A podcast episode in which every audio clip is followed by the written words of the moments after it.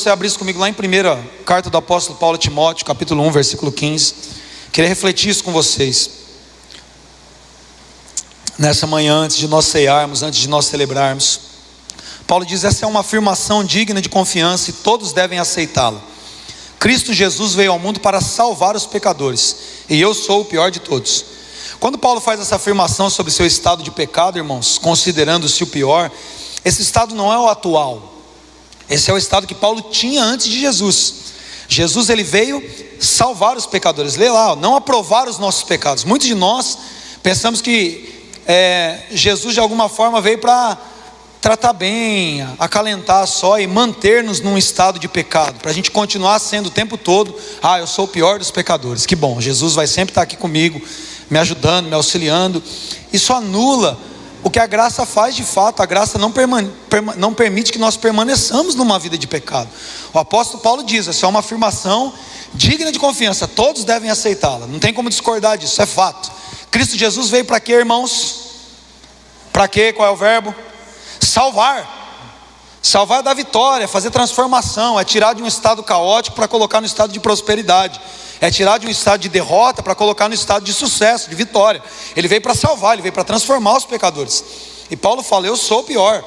Ou seja, se vocês olham para mim, o que o apóstolo Paulo estava querendo dizer nesse momento é que se vocês olharem para mim, sabendo quem eu era e eu sabendo quem eu sou, vocês vão perceber o quanto que o poder de Jesus é ilimitado, porque se ele pode me transformar, ele pode fazer isso com vocês.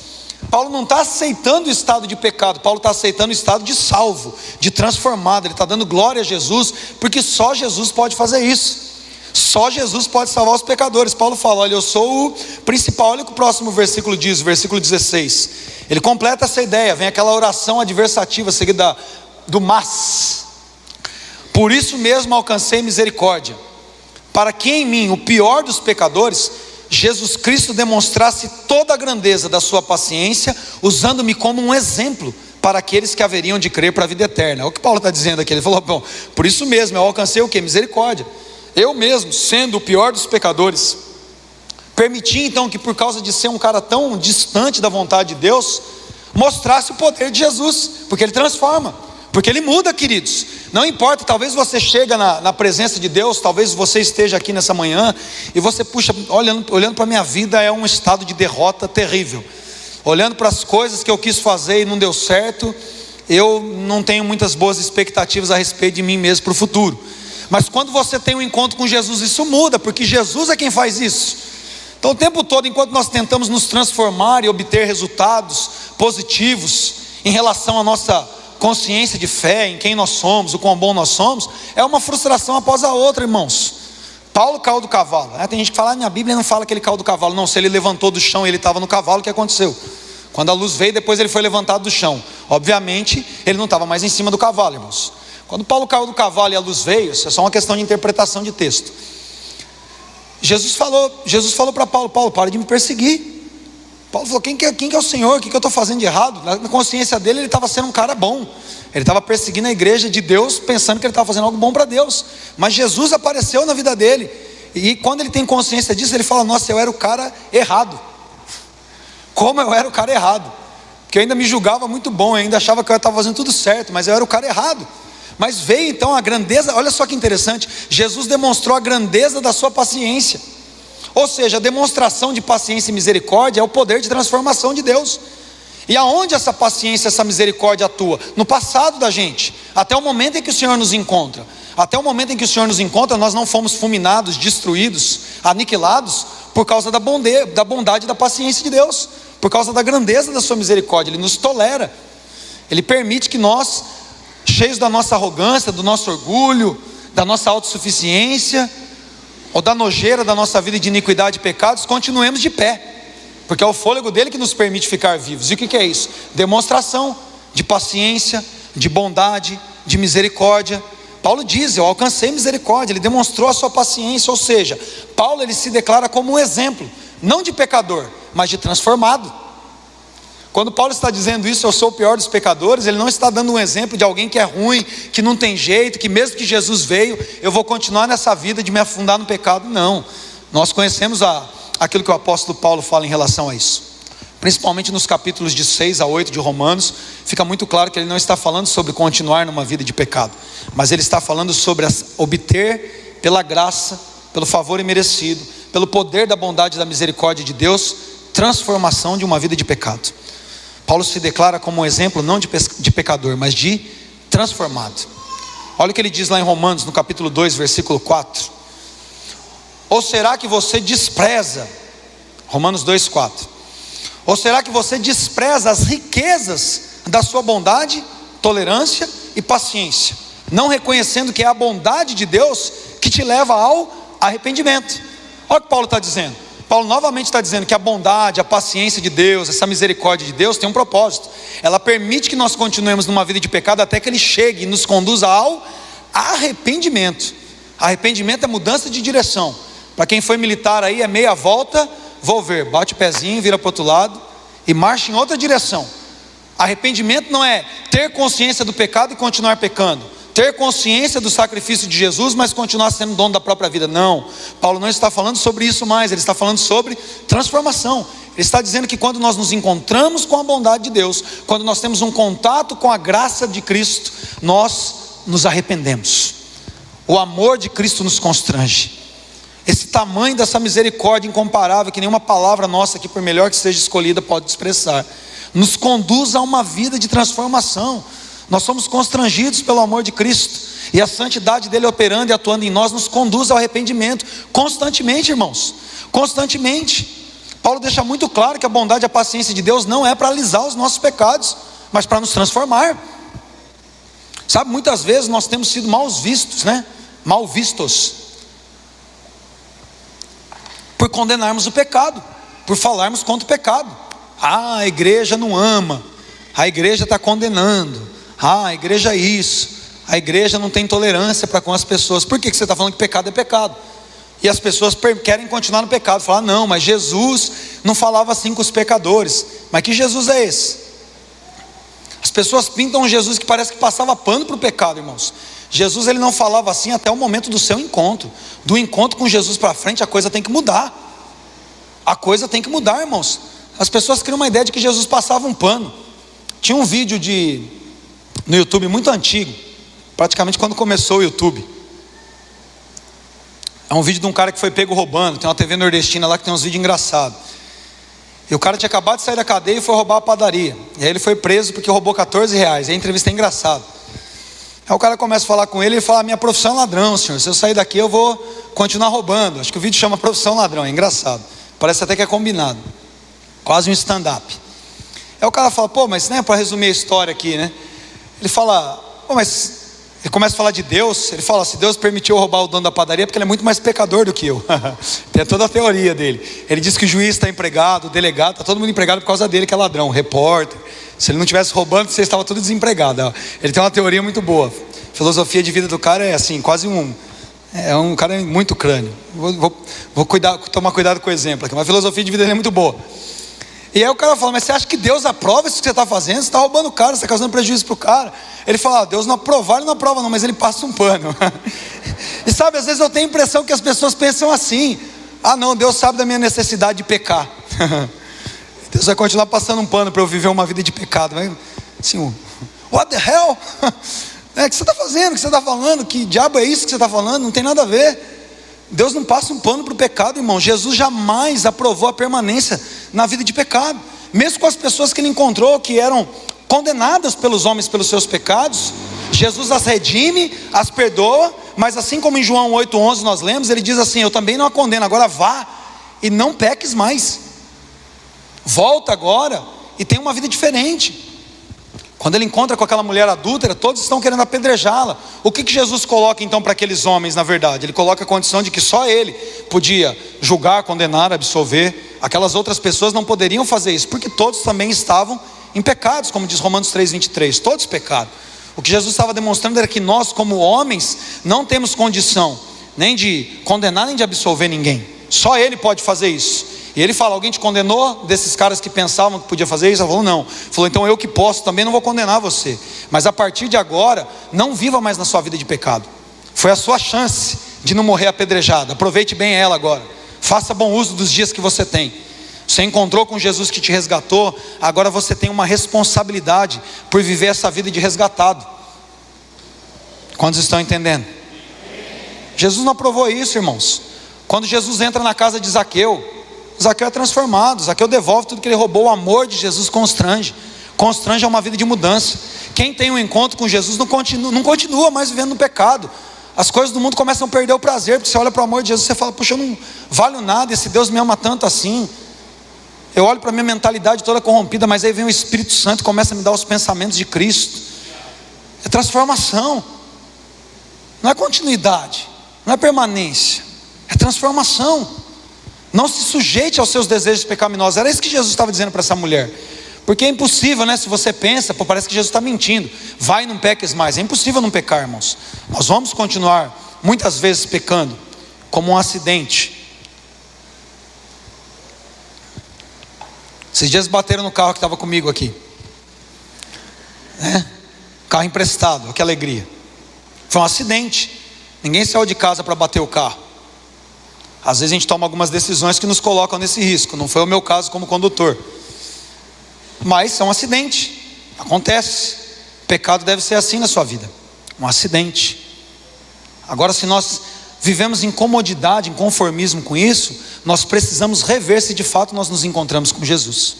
E se você se encontrar nessa condição, essa manhã é a melhor oportunidade que você tem para isso. Jesus estava dizendo para aquela mulher, está dizendo para nós: não viva mais na prática do pecado. Tome a consciência de carregar a sua cruz, porque os desejos ainda estarão aí. Lucas 9, 23, Jesus diz isso. Vai ser necessário que alguém que quer ser meu discípulo negue-se a si mesmo, tome a sua cruz e me siga. Assuma a responsabilidade de negar essa natureza ruim. Assuma a responsabilidade de se sujeitar ao governo do Espírito Santo, porque senão vai ser impossível mesmo não pecar. Mas se nós nos sujeitamos ao Senhor, nós vamos criar nojo daquilo que Ele tem nojo, e nós vamos criar prazer naquilo que Ele tem prazer. A natureza dele vai nos transformar. O apóstolo Paulo deixa isso muito claro, irmãos, que a partir do encontro com Cristo, pecadores são transformados. A gente cai do cavalo literalmente. Nossa visão fica turva e quando a gente volta a enxergar e cheio do Espírito Santo, tudo mudou de sentido. Ainda que as coisas ao nosso redor continuem as mesmas, dentro de nós elas não são mais iguais. E isso é ser transformado. Isso é nascer de novo. Isso é ser regenerado. Tem duas questões aqui, irmãos. Antes de ouvir a palavra, você estava na ignorância e debaixo da bondade de Deus. Depois da palavra, você está na luz, debaixo do poder de Deus. São coisas diferentes. A bondade de Deus estava te permitindo, mas a luz veio. Agora você está debaixo do poder de Deus para viver uma vida de vencedor. Antes você jamais poderia ser salvo ou transformado, você só era um pecador. E agora você está sendo transformado e se tornou um santo lutando contra o pecado. Meu Deus, é o Espírito de Jesus, o mesmo Espírito, o Espírito Santo que está em você, que vai te capacitar a ser santo como Ele é. Por isso que Jesus pode dizer para você: sejam santos, como Pai no céu, como eu, como Espírito que está em vocês é santo. Não tem nada a ver mais com a gente, irmãos. Nós estamos sendo capacitados agora a viver essa vontade do Senhor. Não são muitos os exemplos de Jesus e os pecadores? Somos aqui da mulher surpreendida em adultério, lá em João 8, a história de Zaqueu tão conhecida quando Jesus decide entrar na casa dele. A história da mulher samaritana em João capítulo 4. Que história mais linda de regeneração. Uma mulher que não se encontrava, uma mulher que pulava de casamento em casamento, não estava feliz. Talvez agora estava com o marido que era de outra mulher, ou que no mínimo não estava casado com ela, mas estavam vivendo como casados. E Jesus então oferece para ela a água da vida. Fala: Eu vou colocar uma fonte dentro de você, que toda essa sujeira que está aí vai embora. Você vai ter prazer, você não vai ser só saciado, mas você vai se tornar uma fonte a jorrar. Eu vou transformar o que está dentro de você. A religião fica tentando te maquiar. Você fica com cara de bom crente, bom moço, vem para o culto, toma ceia. Mas Jesus não faz isso, não, irmão. Jesus transforma a gente de dentro para fora. Ele coloca uma fonte dentro da gente, o lixo sai. Sabe qual a postura que nós precisamos assumir agora, irmãos? De parar de ser igual mãe e pai de criança mimada. A gente precisa entender que tem alguma coisa errada e fazer alguma coisa. Eu lembro que quando o João era pequenininho, bebê, ele acordava umas, sei lá, de uma em uma hora, de 40 minutos. Era 5 horas da manhã, eu já tinha perdido a paciência, tinha levantado com ele para brincar, porque ele ia dormir mesmo mais. E meu sogro, meu sogro está ali. Ele falava para Dani sempre: dá comida para esse menino, esse menino está com fome. Não, pai, mas eu dou mamar, né? Primeiro filho é só no peito e tal, aquela coisa toda. né, não vou dar outra coisa para ele, não tem que dar, o leite materno é o alimento que sustenta, que não sei o que, o moleque chorava, chorava, chorava, chorava de fome.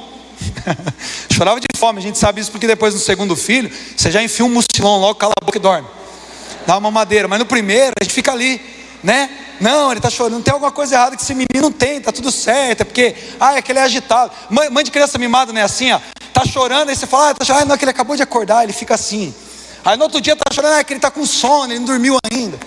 Está chorando que ele está com fome, está chorando que ele acabou de comer, ele fica enjoado. Toda hora tem alguma coisa, a criança é chata mesmo, tem que ser feita alguma coisa. E a gente fica assim com os nossos pecados, sim ou não? A gente fica uma desculpa para pecar, para passar um pano. Não, é por causa disso. Ah, é que você não conhece a minha história, você não conhece a minha também, irmãos. Ah, é que é difícil. É porque meu pai isso, minha mãe aquilo, minha esposa aquilo, meu filho aquilo, meu chefe aquilo. Ah, é que eu nasci assim. Eu ah, para com isso, todo mundo tem problema, irmão. Para de supervalorizar o seu pecado. Para de supervalorizar suas dificuldades e começa a adorar a Deus como pode transformar. Porque senão, se quiser glorificar a Deus, pode, fique em paz. Glórias a Ele, nós estamos dando glória para o pecado. Estou dando glória para o meu passado, estou dando glória para tudo, menos para Deus. Ora, eu acredito então que o poder do pecado é maior que o poder de Deus para transformar. Tem algo errado. Tem algo errado, eu vou continuar para sempre, é o pior dos pecadores. Ai, Deus pode fazer tudo com todo mundo, menos comigo. Irmãos, eu estou falando porque eu sei quem eu sou. Tem nexo nenhuma escolha de Deus. Eu olho para mim e falo, o Senhor deve ter errado, não é possível. Tinha gente melhor, não. Acho que muita gente melhor que eu negou a proposta, não é possível. Acho que eu fui o duocentésimo, septuagésimo, nono currículo na filha de Deus, os outros 278 negaram, e sobrou eu lá, falou, vamos contratar esse menino. Mas nós estamos aqui, vivendo debaixo do, da luz e do poder de Deus que transforma a gente, capacita a gente para viver o que a gente está vivendo, irmãos. Basta você crer, dizer sim. Paulo diz: para mim, o pior dos pecadores foi demonstrada a graça para que eu sirva de exemplo. Ou seja, você está olhando para mim, eu era assassino de gente, eu matava crente. Paulo está dizendo isso. Eu cheio de pompa, cheio de religião, persegui a gente muito melhor do que eu. Fui testemunha da morte de Estevão, não vale nada. E Deus demonstrou misericórdia, bondade e paciência e me transformou. Você é, você é pior do que ele? Você já matou alguém? Paulo já matou muita gente, até mais do que você talvez. Você já riu enquanto outras pessoas sofriam? Paulo fez isso também.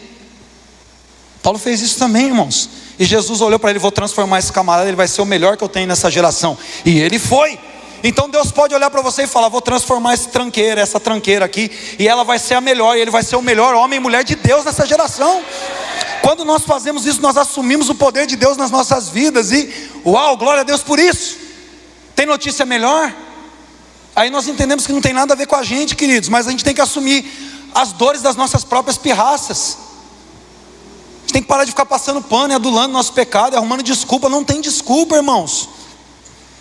Se nós não assumirmos esse estado de pecado, de inoperância, de moleza nossa, a gente não vai mudar. Algo precisa ser feito. Nós precisamos entregar as nossas vidas para Jesus. Nós precisamos confiar que Ele pode fazer exatamente. Que se a gente fica se vitimizando, sabe, acho que é o que a gente faz de pior. Eu não sei se é porque eu sou um cara muito prático. Às vezes eu me acho até frio demais. Acho que eu não tenho tanto sentimento. Assim, essa semana eu estava perguntando para mim mesmo: será que eu entendo bem o que são essas questões sentimentais?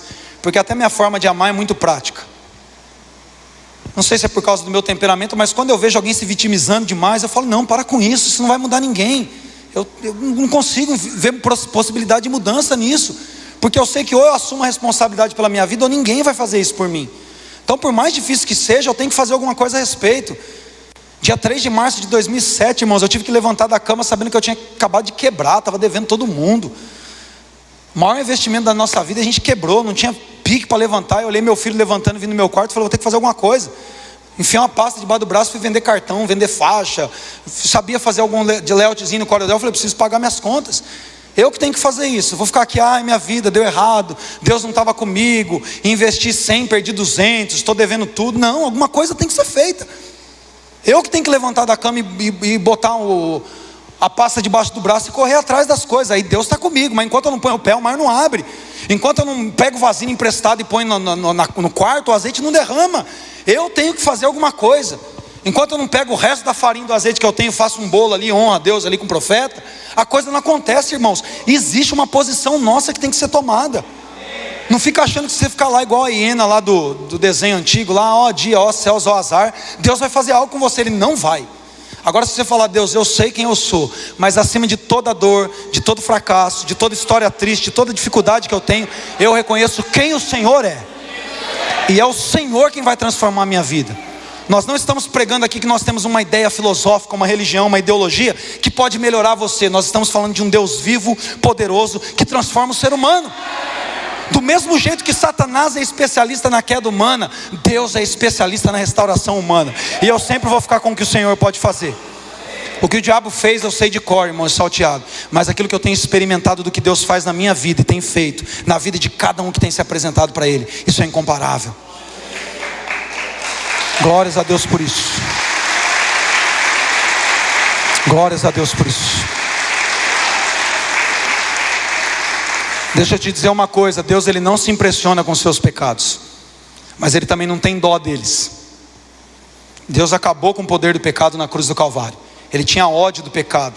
Certeza, tem muito mais gente que já pecou muito mais do que todos nós juntos aqui.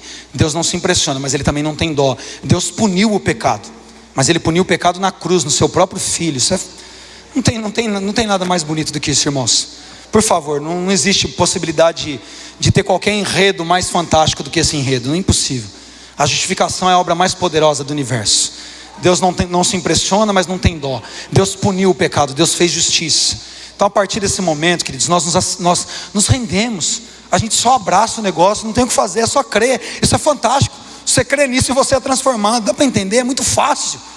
Agora, se você ficar tentando resolver a questão, aí é difícil, não tem conta que fecha. Ser humano nenhum pode dar jeito no pecado, irmãos. Ninguém, não tem um justo, nenhum sequer, ninguém é melhor do que ninguém. Está todo mundo na mesma condição. É isso que Paulo está dizendo, mas Deus já mostrou o caminho, fez, pagou a conta, só falou só entra, irmãos, coisa mais fácil que isso. Então não, não existe possibilidade de a gente ficar se escondendo atrás do pecado e falar, ah, a gente tem que parar de adorar as nossas lutas, parar de, de fazer altares para as nossas dores.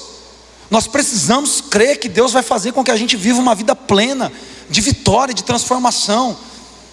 Nós fomos chamados para sermos santos e não para continuarmos sendo pecadores.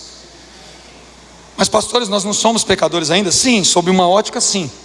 Mas essa não é a ótica mais importante. O autor aos Hebreus diz assim, no capítulo 3, versículo 1: Portanto, santos irmãos, participantes do chamado celestial, fiquem-se os seus pensamentos em Jesus o apóstolo e sumo sacerdote que confessamos. Ele está dizendo que nós somos santificados aqui por causa do sacrifício de um sumo sacerdote. E ele chama a gente do que? Irmãos santos, que participam do chamado. Paulo, quando escreve aos Romanos, ele diz assim no versículo 7 do capítulo 1: A todos os que estão em Roma são amados de Deus e chamados para serem santos. Os piores dos pecadores se transformam nos melhores dos santos, e ponto. Aonde o pecado abunda, a graça superabundou, irmãos.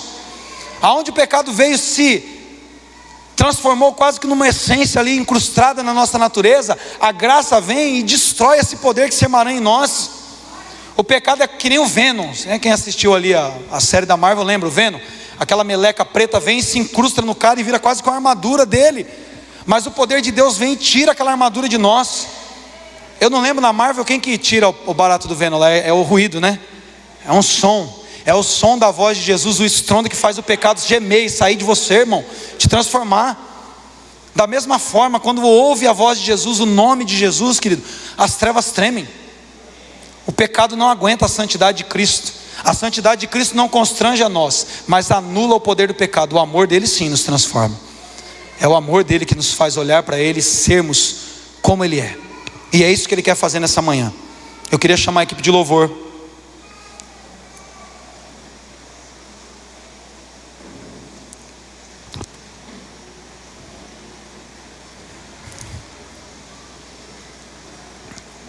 Jesus, claro, Jesus andou com muitos pecadores, irmãos, mas ele transformou cada um deles. Você anda com muitos pecadores?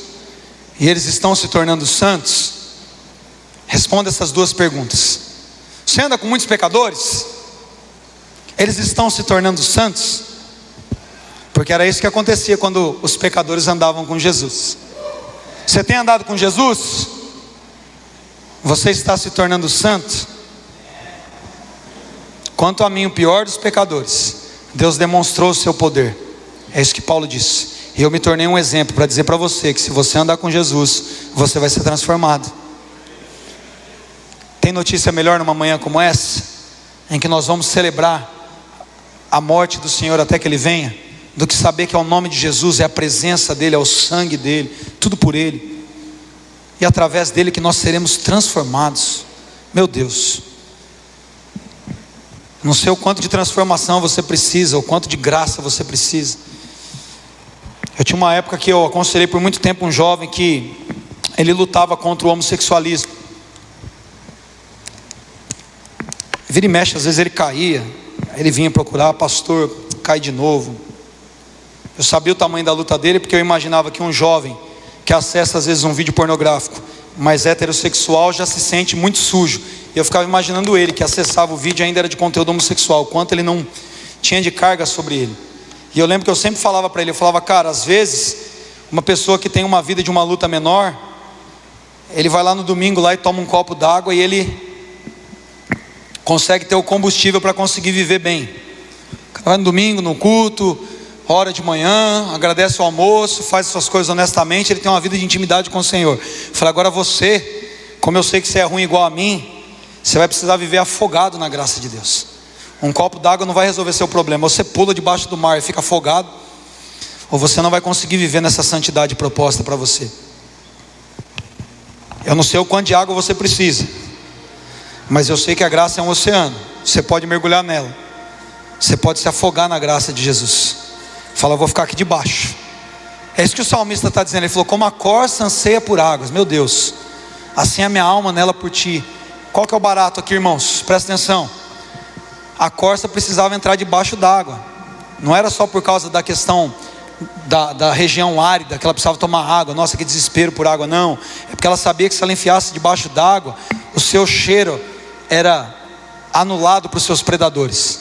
Então ela tinha que pular debaixo d'água. Que assim quem estava perseguindo ela parava de perseguir. O pecado nos persegue, irmãos, ele é voraz.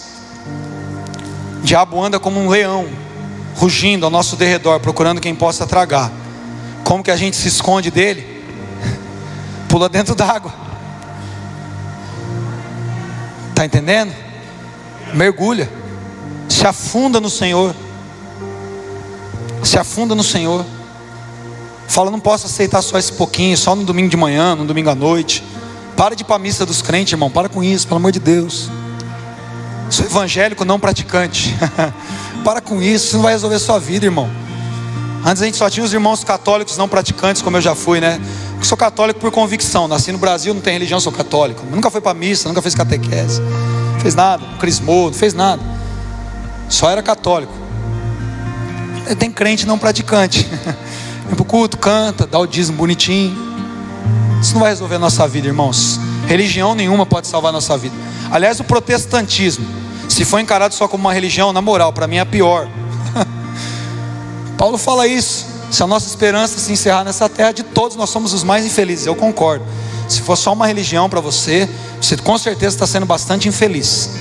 Agora, se for um relacionamento com a pessoa de Jesus, foi entender que você não está servindo um Cristo pregado numa cruz, nem um bebezinho, filho da Maria. Se, se você sair desse universo, entender que você está se relacionando com uma pessoa, que é a própria personificação, é Deus vivo e encarnado, fala com você, se move dentro de você, meu Deus, é a vida mais fantástica, impressionante, fascinante, maravilhosa que você e eu podemos ter.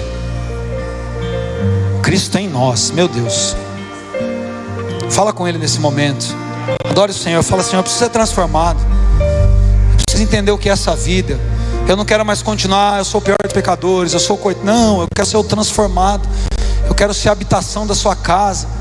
Eu quero ser uma nave de glória voando sobre o céu da minha cidade, derramando em peso a tua presença sobre a vida das pessoas.